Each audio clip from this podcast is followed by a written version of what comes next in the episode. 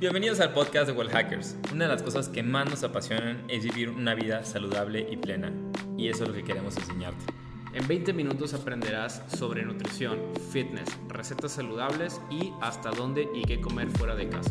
Comenzamos. Bienvenidos a nuestro primer podcast. Este episodio lo vamos a aprovechar para presentarnos, pero también para darte información súper útil. Te vamos a dar 5 hacks para cambiar tu vida y tu salud ahora mismo. Pero antes de empezar, me gustaría presentarme y me gustaría que también René se presente. Yo soy Alex, soy mercadólogo y hago estrategias de e-commerce para pequeñas y medianas empresas. Pero lo más importante es que tengo una certificación como coach de salud por el Instituto de Nutrición Integrativa en la ciudad de Nueva York. Me apasionan los temas de expansión de conciencia, cómo cuidar las áreas de tu vida y también cómo estar más en balance. Ok, yo soy René, soy nutriólogo, tengo una especialidad certificada en obesidad y comorbilidades, tengo una maestría en nutrición aplicada y actualmente tengo siete años de experiencia en valoración y tratamientos a adultos y adultos mayores en tanto hospitales de alta especialidad, clínicas privadas, consultorio privado. Soy un apasionado de la gastronomía y del mindfulness y a través de estas dos cosas trato de establecer un balance entre el buen comer, la actividad física que tienen que tener eh, las personas y un estilo de vida saludable. Nuestro propósito es enseñarte de manera súper fácil cómo puedes mantener un equilibrio con tu salud sin sacrificar y también sin que tenga que ser tan complicado. Entonces, quédate porque eso se va a poner muy bueno. Creo que la parte más interesante de este podcast es que queremos compartirles cinco hacks para cambiar su vida en este momento. Como estos cinco consejos que pueden empezar a usar y empezar a aplicar en su vida desde hoy, que tal vez suenen muy sencillos, pero que van a hacer muchos cambios en su vida. De esos cinco puntos, yo voy a mencionar los dos primeros y René va a mencionar los tres últimos. El primero, escucha a tu cuerpo. creo que nos han enseñado mucho a que todo tiene que funcionarnos para todo. Como la misma dieta, la misma rutina, el mismo tipo de ejercicio y, y queremos como encasillarnos a la misma cosa que a mi prima le funcionó, a mi mamá le funcionó. Entonces, como consejo muy personal es empieza a escuchar lo que tu cuerpo necesita, empieza a escuchar lo que tu cuerpo te está pidiendo, si te pide descanso, si te pide hacer ejercicio, pero también empieza, empieza a poder analizar que de esas cosas que haces, qué sí te están gustando hacer y qué no te están gustando y qué puedes empezar a adaptar en tu vida o que puedes empezar a cambiar en tu vida. Como el punto número dos, eh, a veces nos, nos, agobiamos mucho con tratar de cambiar todas las áreas de nuestra vida, como, no sé, como que estamos tan enfocados en que ay, de repente tenemos que despertarnos un día y tenemos que tener la vida resuelta y realmente no es así. Y es mejor agarrar un área de nuestra vida y empezar a trabajar en ella que tratar de agarrar 10 y malabarear, ¿cómo se dice? Malabarear. Barabajear. Las áreas de tu vida y tratar de arreglar todas al mismo tiempo. Mi consejo es, escoge una, trabaja en esa y vas a ver cómo las otras áreas de tu vida se van a ir acomodando por inercia. El punto número 3. Pues bueno, eh, creo que son muchos puntos y justo como lo mencionaste, si nos enfocamos a los primeros cinco, creo que uno que es muy, muy, muy, muy importante es establecer horarios para actividades. En mi experiencia, eh, muchas personas eh, sacrifican mucho su alimentación por no tener horarios. O sea, sacrifican el desayuno o la calidad del desayuno, ya sea que nomás sea hecho en un licuado y no con los mejores ingredientes, o terminan comprando algo de pasada al trabajo, o ven lo que se van a armar en ese momento porque no se organizaron para levantarse, arreglar sus cosas, bañarse, etc.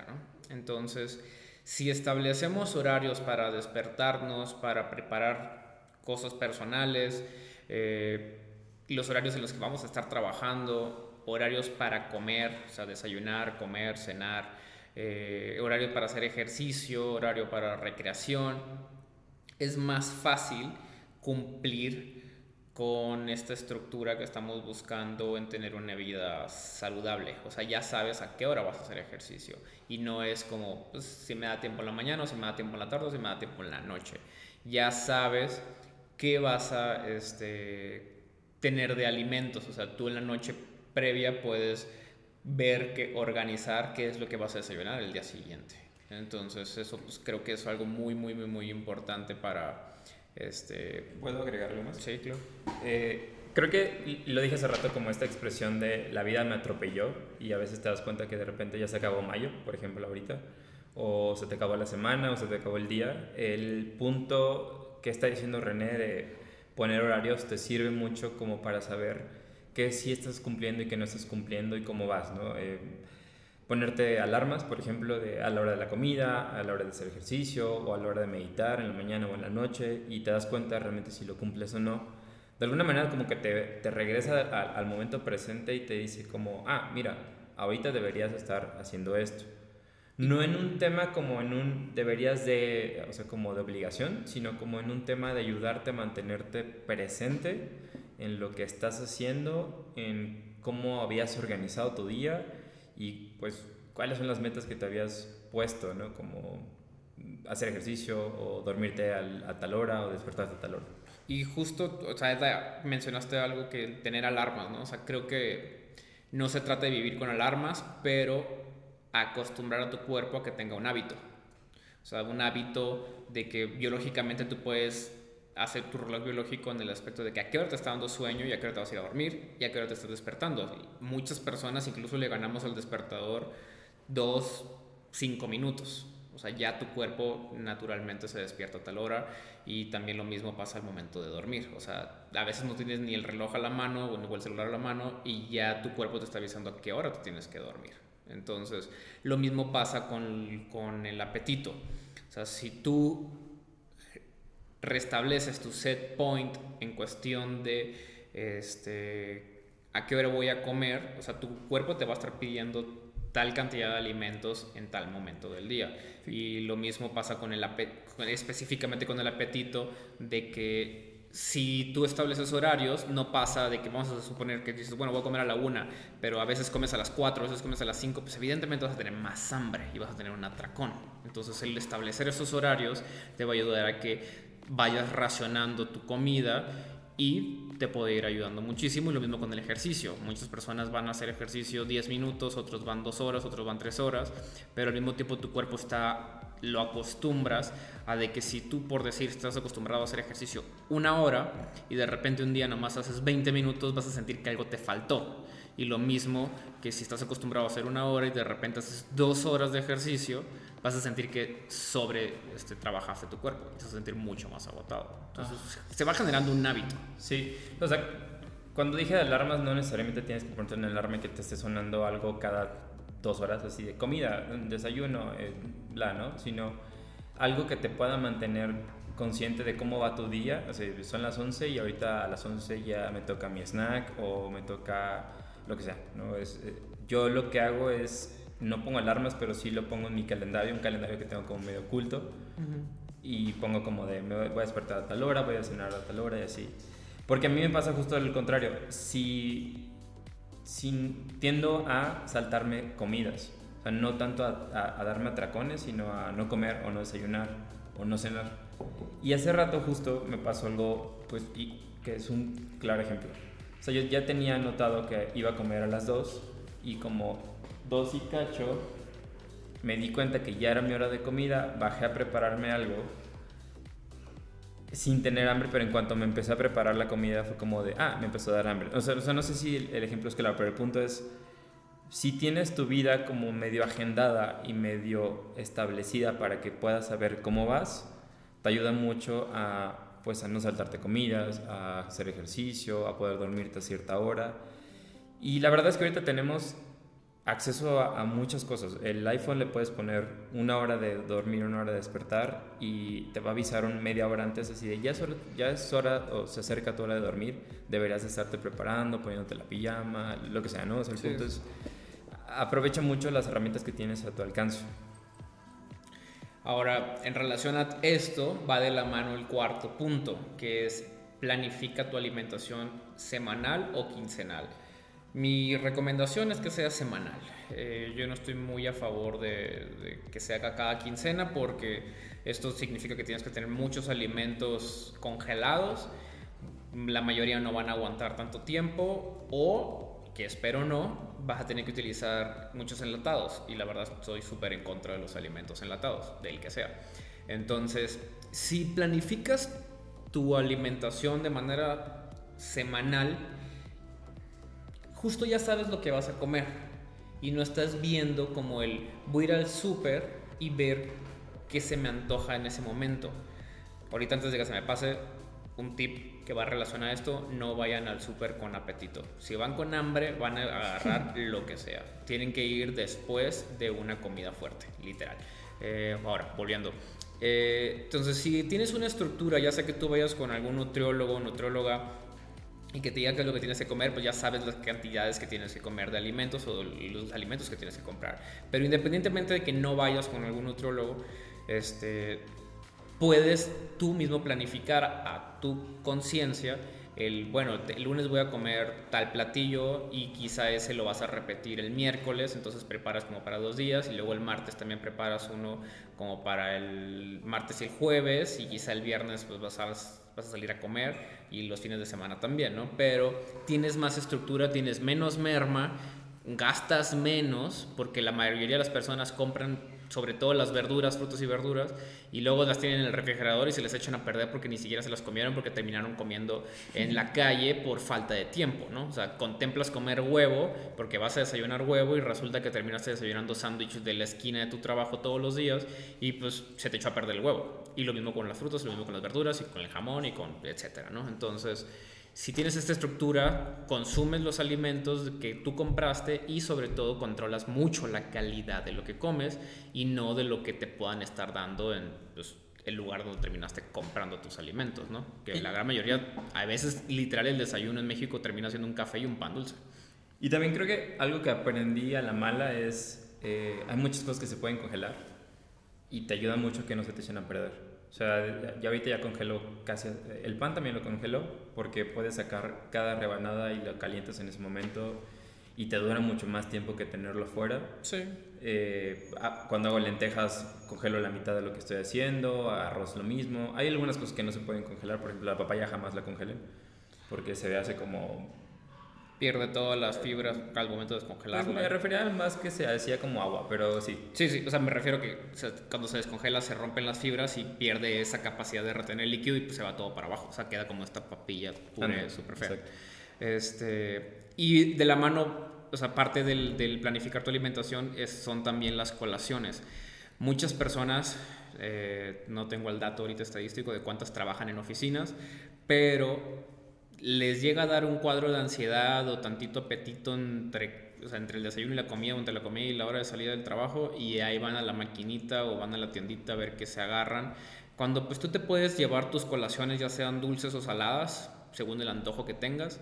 Eh, hay personas que tienen la posibilidad de tener estas colaciones en su trabajo, en su cajón o tienen refrigeradores.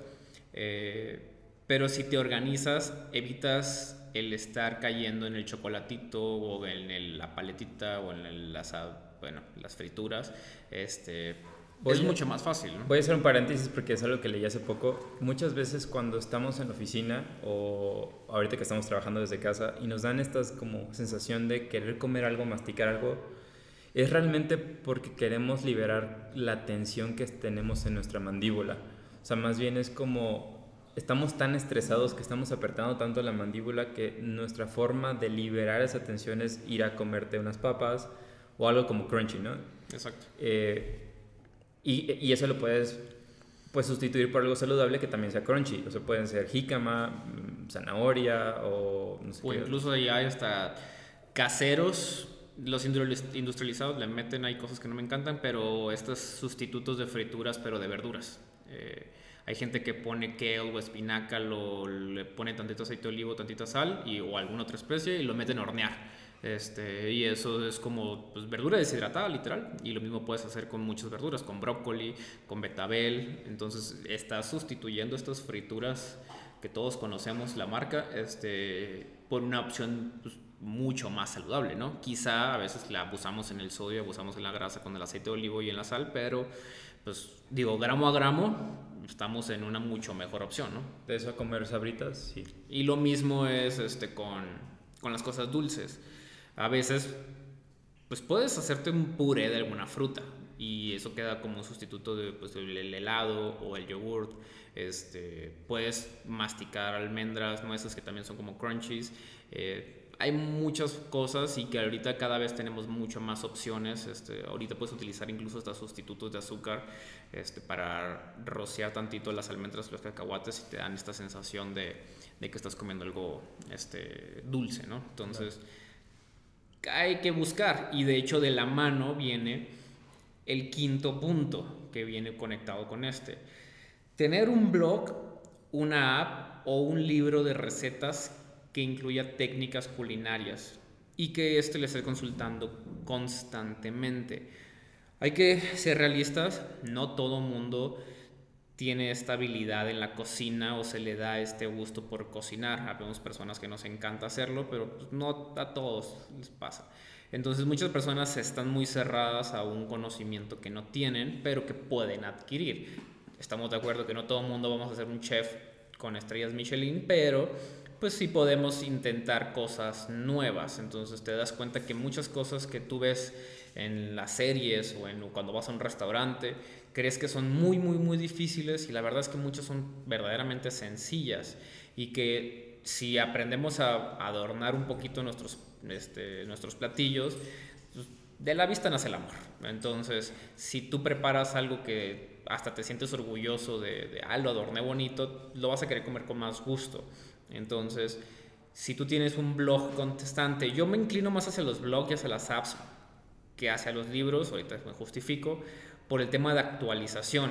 O sea, un libro puede ser súper, súper, súper bueno, con muy buenas técnicas, muy buenas recetas, pero si quieres más recetas, pues vas a tener que estar comprando más libros. Y las apps o los blogs pues se están actualizando constantemente con pues, diferentes tipos de recetas, sobre todo las que están en tendencia. O sea, que si un desayuno cetogénico, que si un helado este, sin azúcar, etc. Entonces puedes ir teniendo más, eh, pues más ideas más presentes y probar. Quizá la primera vez que te metas a la cocina la vas a regar, como a todos nos pasó, pero vas a ir aprendiendo y cada vez te vas a ir animando a hacer cosas este, nuevas, ¿no? Sí, o sea, y se refiere a un blog o una app o algo así, puede ser desde un tablero en Pinterest. Sí. hay un chingo de información ahí y muchas referencias de lo que puedes hacer. O puedes seguir a Well Hackers en Instagram. Como sí, nos puedes ir subiendo ahí. Well.hackers. Estamos subiendo muchas recetas, de hecho. Eh, cualquier cosa que te funcione, cualquier cosa que te guste o cualquier plataforma, porque hasta en Facebook puedes encontrar cosas o en Instagram si sabes encontrar unas pues cuentas que te ayuden a, a, tener referencias de qué puedes cocinar y cómo puedes hacerlo de manera fácil y sencilla, pero también muy variada, porque al final eso, de eso se trata, de que sigas comiendo saludable, pero que no sientas que estás comiendo todo, todo lo mismo todo el tiempo. Sí, y algo que va de la mano ahí también, casi casi se me iba, eh, también los blogs y las apps eh, tienden a estar subiendo la información según las, las, perdón, las frutas y verduras de temporada. Entonces, eh, van a ir actualizándose conforme esta época del año. Entonces, eso creo que también es muy, muy, muy importante porque a lo mejor tú nunca has probado, por ejemplo, yo soy de Sonora y hay frutas que nunca había visto en mi vida, o sea, que las conocía porque pues viajas y conoces, ¿no? Pero me refiero a que nunca las ves en un supermercado como o no tan comúnmente como el kiwi o los ciertas o las cerezas o el dragon fruit o ese tipo de cosas, mamey. Entonces llegas a otra parte del país o a otro país y te das cuenta de que existen mucha mucha variedad de frutas y de verduras. Eh, entonces esto te da apertura a que vayas conociendo eh, qué es lo que puedes ir comiendo de, temporada, ¿no? A veces queremos una fruta, sobre todo como el aguacate, o una verdura como los espárragos, que no se dan todo el año y los queremos estar teniendo forzosamente todo el año, ¿no? Entonces hay que tener como esa... Y, también comer frutas de temporada, una, casi siempre son más baratas que las frutas que no son de temporada. de hecho, siempre. Bueno, es cierto. Es como comer una fruta de temporada va a ser más barato y también va a tener más nutrientes porque pues está con el ciclo de, de, la vida de esa fruta, ¿no? No están alteradas o no les tuvieron que poner ciertos químicos para que crecieran en una temporada en la que no crecen normalmente. Sí, o modificar genéticamente, que ese es un tema muy interesante que luego pudiéramos hablar de eso. Pero vamos a recapitular. De los cinco hacks que te dijimos, el primero es escucha tu cuerpo y lo que necesita y lo que a mí me funciona no te va a funcionar a ti.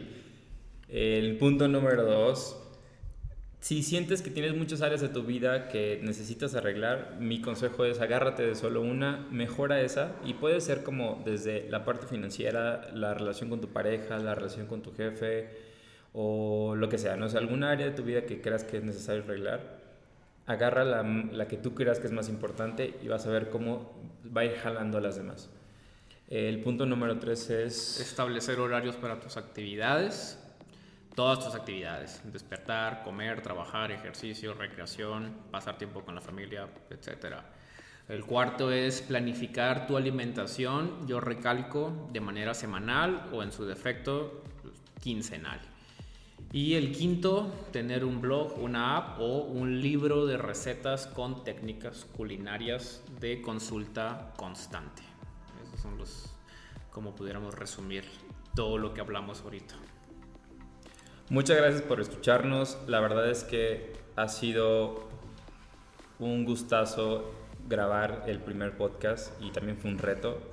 Y uno de nuestros retos es estar creando este contenido al menos cada 15 días. Después lo vamos a modificar a cada 7 para que puedas estar pues con nosotros escuchando información y, aprendiendo de la mano de lo, que, de lo que vamos a hacer. Porque también este espacio lo vamos a usar mucho para invitar amigos ah, o, gente que es experta en temas de, que tienen que ver mucho con la salud, con tu vida, con estilo de vida, desde doctores, maestros de yoga, gente que te va a ayudar a meditar, lo que sea, ¿no? El punto es... Chefs.